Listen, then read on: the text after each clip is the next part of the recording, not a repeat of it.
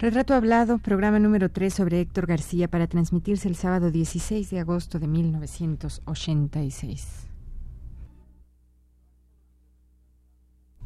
Radio UNAM presenta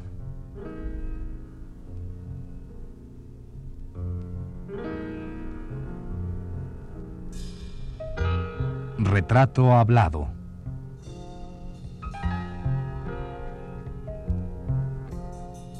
Héctor García.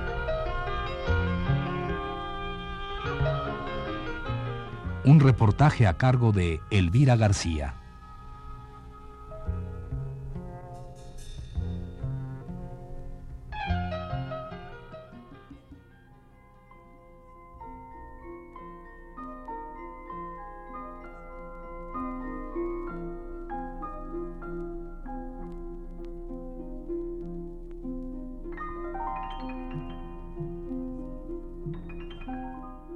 Continuamos haciendo el retrato hablado de Héctor García, fotógrafo mexicano que durante más de 40 años ha captado el rostro múltiple de la realidad de nuestro país.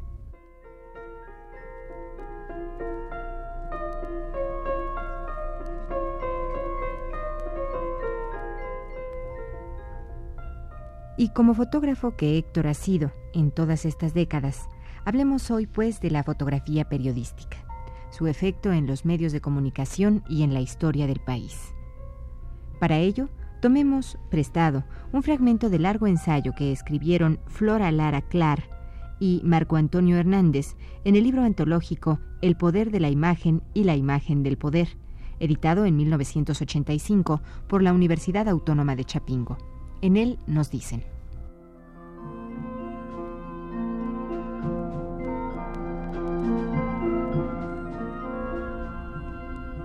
El efecto que produjeron en la fotografía de prensa acontecimientos como la Revolución o el periodo de expropiaciones y reformas en el cardenismo es sólo comparable al que tuvieron a fines de los años 50 los movimientos sindicales independientes en el ámbito nacional y la Revolución cubana y la intervención norteamericana en Vietnam en lo internacional. Fueron acontecimientos que por su trascendencia exigieron una definición política la respuesta del Estado a la lucha por la democratización de las organizaciones sindicales fue contundente. La represión al movimiento obrero exhibió el carácter del Estado que se había presentado como conciliador entre las clases.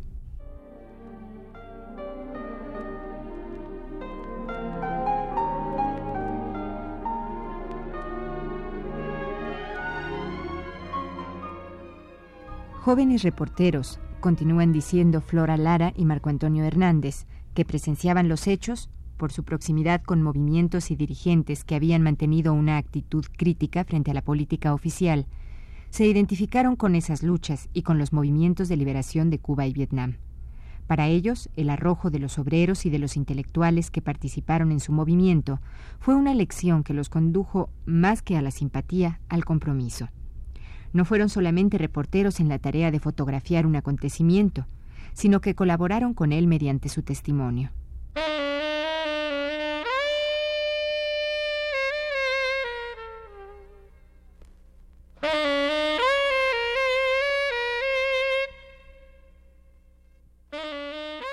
Uno de esos hombres de la Cámara que aportó su testimonio y de alguna manera se solidarizó con las luchas magisteriales, ferrocarrileras, estudiantiles y campesinas, fue Héctor García.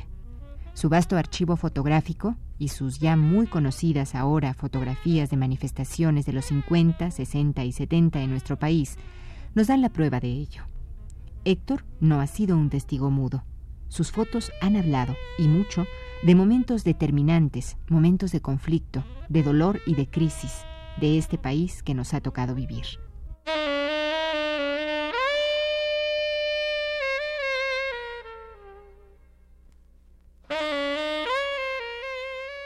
cuando te das cuenta de lo que realmente quieres hacer en fotografía. uno se está haciendo permanentemente. Sí, yo creo que sí, pero hay fotos, eh, ya las fotos logradas tuyas, las fotos conocidísimas, que obviamente son resultado de una, pues es una palabra bastante sobada, toma de conciencia, pero de una necesidad de captar ese momento o de captar esa realidad. Pues hay que estar alerta. En cuanto eh, al periodismo, particularmente hay que estar con los ojos abiertos y con las antenas puestas, como dicen los colombianos, con las pilas puestas, es decir, muy atento a lo que sucede en tu derredor. Y instantáneamente, de acuerdo como lo obligue la acción, tú tienes que ir eh, eh, eh, haciendo tu reportaje, tu nota informativa y a la vez, si es posible, dando tu punto de vista, pero con el exclusivo propósito de realzar la objetividad de lo que está sucediendo ahí.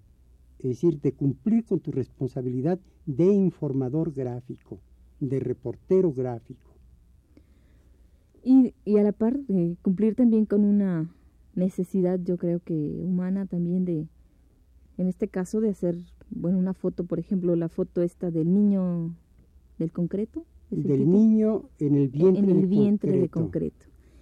Que este es una, obviamente es un testimonio de una realidad dramática, pero también ha pasado a ser también una obra artística, en el, es decir, una obra lograda con una luz, con una desde un ángulo específico a una cierta hora, etcétera, y con un cierto dramatismo. Más bien esto se lo dan las circunstancias en que se desarrolla esa fotografía. Por ejemplo, esa fotografía realmente la descubre André Malraux en París en los 60. ¿Y ya tenía cuánto tiempo de haber tomado? Y ya tenía unos eh, cinco años, ya tenía unos cinco años. ¿Y se había visto en México? Y se había visto en México y había merecido un reconocimiento, etcétera. Sin embargo, son los críticos, los, eh, los especialistas, los que le encuentran este, su sentido estético y su, y su contenido dramático, humano. Es decir, el título mismo del niño en el vientre de concreto es un título de André Malraux, siendo ministro de, de, la Cultura, y habiéndome invitado a hacer una exposición de mi obra, este, porque él conoció mi participación en una exposición que llevamos eh, Gironella y yo de los grabados de Posada y toda la atmósfera de Día de Muertos de Posada. Y entonces estaban ilustradas, bueno, lo esencial eran los grabados de Posada, pero había arte popular y habían fotografías mías en derredor del tema de la muerte, tanto de orden antropológico, como eran las festividades de Día de Muertos, etcétera, como algunas cosas de, eh, de la propia muerte eh, cotidiana en, en, la ciudad y en los lugares donde a mí me ha tocado cubrir eh, hechos este, sangrientos de nota roja, ¿me entiendes? Entonces, él vio mi, mi trabajo y me invitó a hacer una exposición y cuando estuvo en esa exposición yo expuse esa fotografía y él la bautizó, él, le puso título a esa fotografía. Entonces ya le dio el sentido, sentido que a mí realmente se me escapaba. Es decir, que cuando las cosas son, nacen, tienen vida y se desarrollan, desarrollan su, vida propia. su vida propia y tocan de manera muy distinta a las gentes. Y yo me, realmente me sorprendí. Esa fotografía este, me abrió, por ejemplo, puedo decir, las puertas de París, ¿verdad? Y yo después, después de, de 60 he, hecho varias exposiciones en París, pero se lo debo esencialmente a esa fotografía. Héctor, esa foto tiene todo un contexto. Claro, fue un reportaje. Ándale, sobre eso quisiera que nos hablaras, porque alguna vez te voy a platicar sobre la historia de cómo surgió esa foto.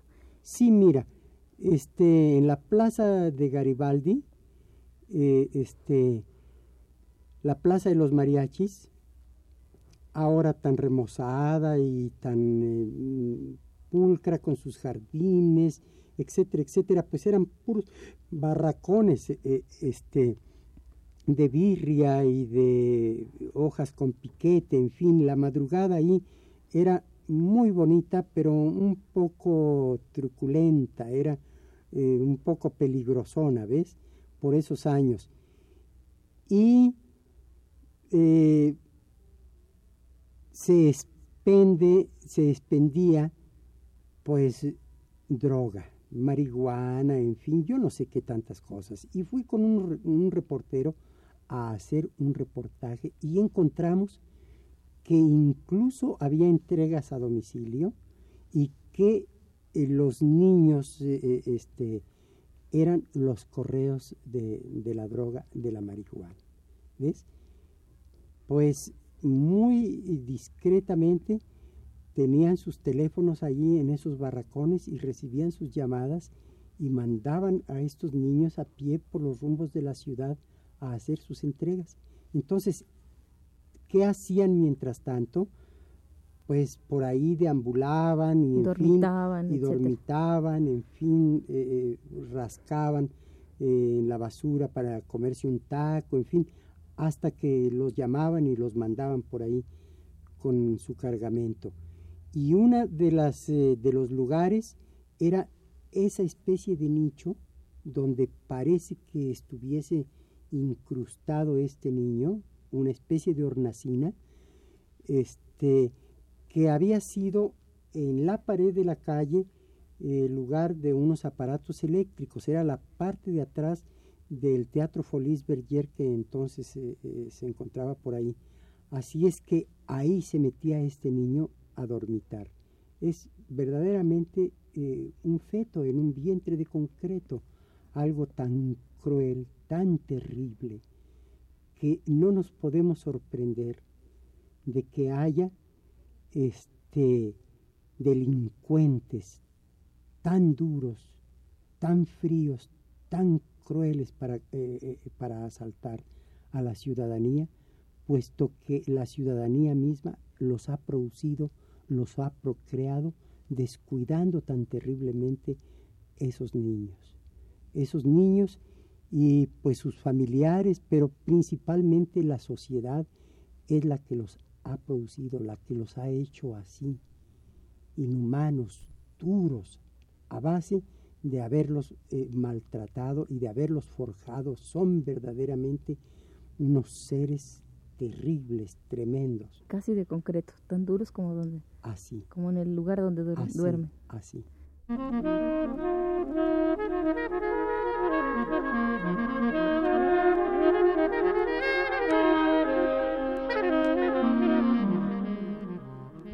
Y continuamos citando el ensayo que aparece en el libro El poder de la imagen y la imagen del poder, escrito por Lara y Hernández. La década de los 60 transcurrió en medio de una intensa actividad política disidente, motivada por la demanda de liberación de los presos del movimiento ferrocarrilero y magisterial, por la solidaridad de los movimientos campesinos en Guerrero y Morelos, y con la Revolución cubana. Aparecieron publicaciones que dieron cabida a una nueva imagen política. Solidaridad, ¿por qué? Excelsior, bajo la dirección de Julio Scherer García, abrieron un paréntesis en el que entró la visión de los fotógrafos progresistas. Este periodo de movilizaciones culminó en el movimiento estudiantil del 68, que obligó, como diez años atrás, a la definición política. Entonces, estos reporteros trabajaron en condiciones menos desfavorables. Si por un lado tenían no solo a la prensa, sino también a los noticiarios televisivos distorsionando los hechos, por otros estaban las masas estudiantiles que confiaban en ellos y lo sentían parte de su movimiento.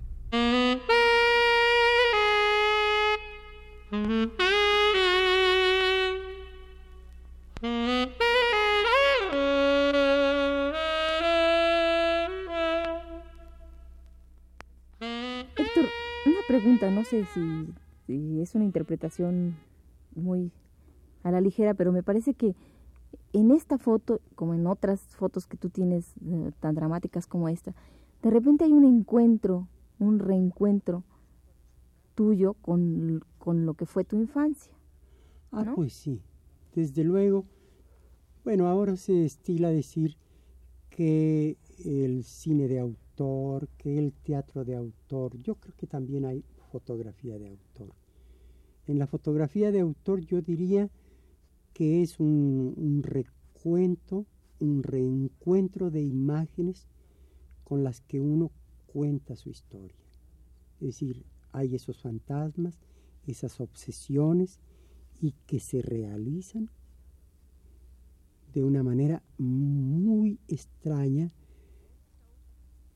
como el mito clásico de Narciso. Es decir, que uno se ve a sí mismo eh, en personajes y los retrata. Se retrata, a sí mismo. Eh, se retrata a sí mismo en circunstancias de tragedia, de dolor, de placer, etcétera. Depende de, de, las circunstancias. Así es que yo creo que sí es cierto lo que tú dices. Uno se va realizando, va realizándose y va realizando su obra y, hay un tanto de eso. hay un tanto. Vas buscando tus huellas, ¿no? Vas siguiéndolas, y desde como que vas integrando nuevamente uno es, uno es un agente de su tiempo. Esto puede sonar así como perogrullesco, pero lo que uno conoce, lo que uno sabe, eh, que acontece en el mundo, pues tiene su relación, su correlación en, eh, nuestro país.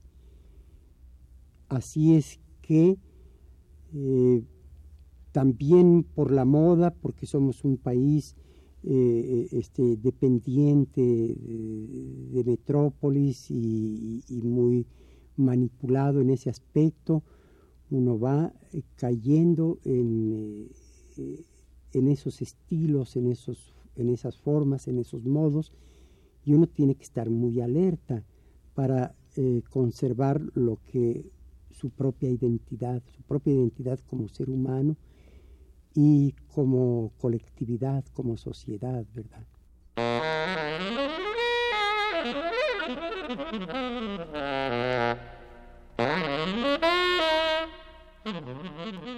La renovación académica que suscitó el movimiento estudiantil en los 70, nos dicen Lara y Hernández, y que planteó la necesidad de que los centros de educación superior rompieran su aislamiento y se vincularan a las luchas democráticas, originó la formación de grupos y corrientes que participaron de manera más directa en los movimientos.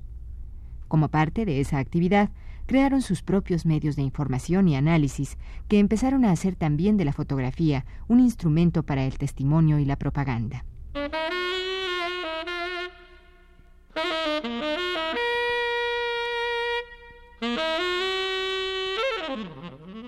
Pasemos a, lo que, bueno, de alguna manera la misma foto del niño en el vientre del concreto muestra que es la Ciudad de México, ¿no?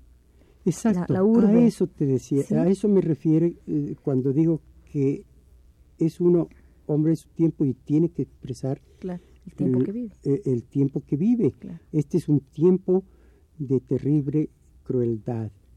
Este fenómeno demográfico eh, este, que nos ha llevado a caminar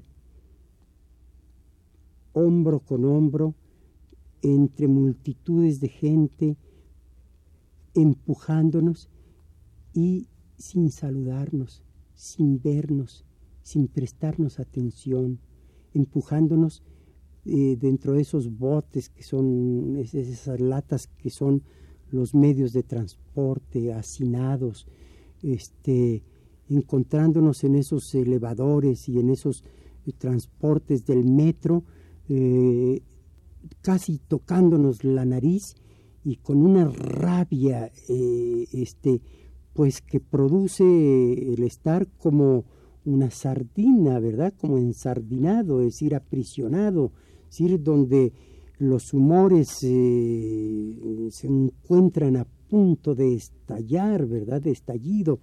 Entonces, ahí somos todos los enemigos de todos. Entonces, esas circunstancias esas circunstancias terribles que nos amargan y que nos eh, van mermando la vida y que nos eh, pues son las circunstancias que me han tocado digamos de un tiempo en que la ciudad era bellísima en su aire, en su arquitectura, en su humanidad. Y yo tuve una intuición de que debía de absorber con fruición, con verdadero deleite, cada instante, cada posibilidad, cada gesto de goce humano, porque sabía que se iba a acabar.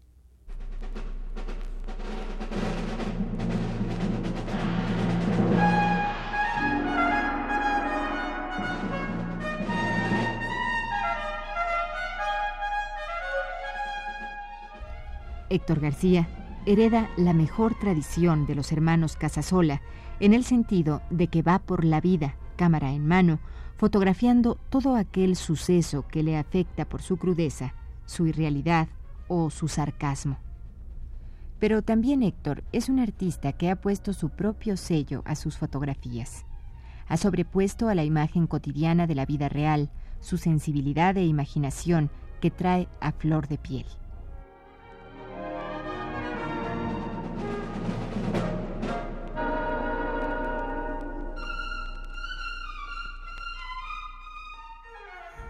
Esta fue la tercera parte de la serie dedicada al fotógrafo mexicano Héctor García.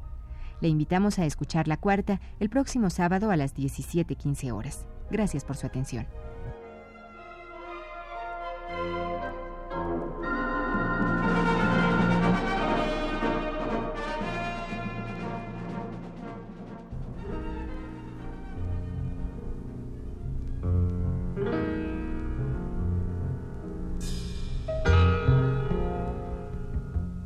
Radio UNAM presentó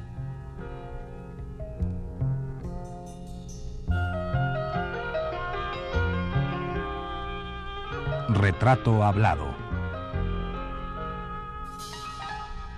Héctor García.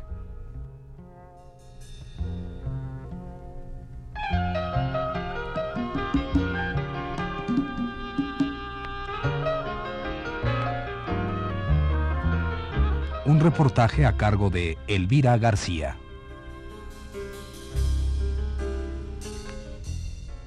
Grabación y montaje de Pedro Bermúdez y Abelardo Aguirre. Voz Yuriria Contreras. Fue una producción de Radio UNAM.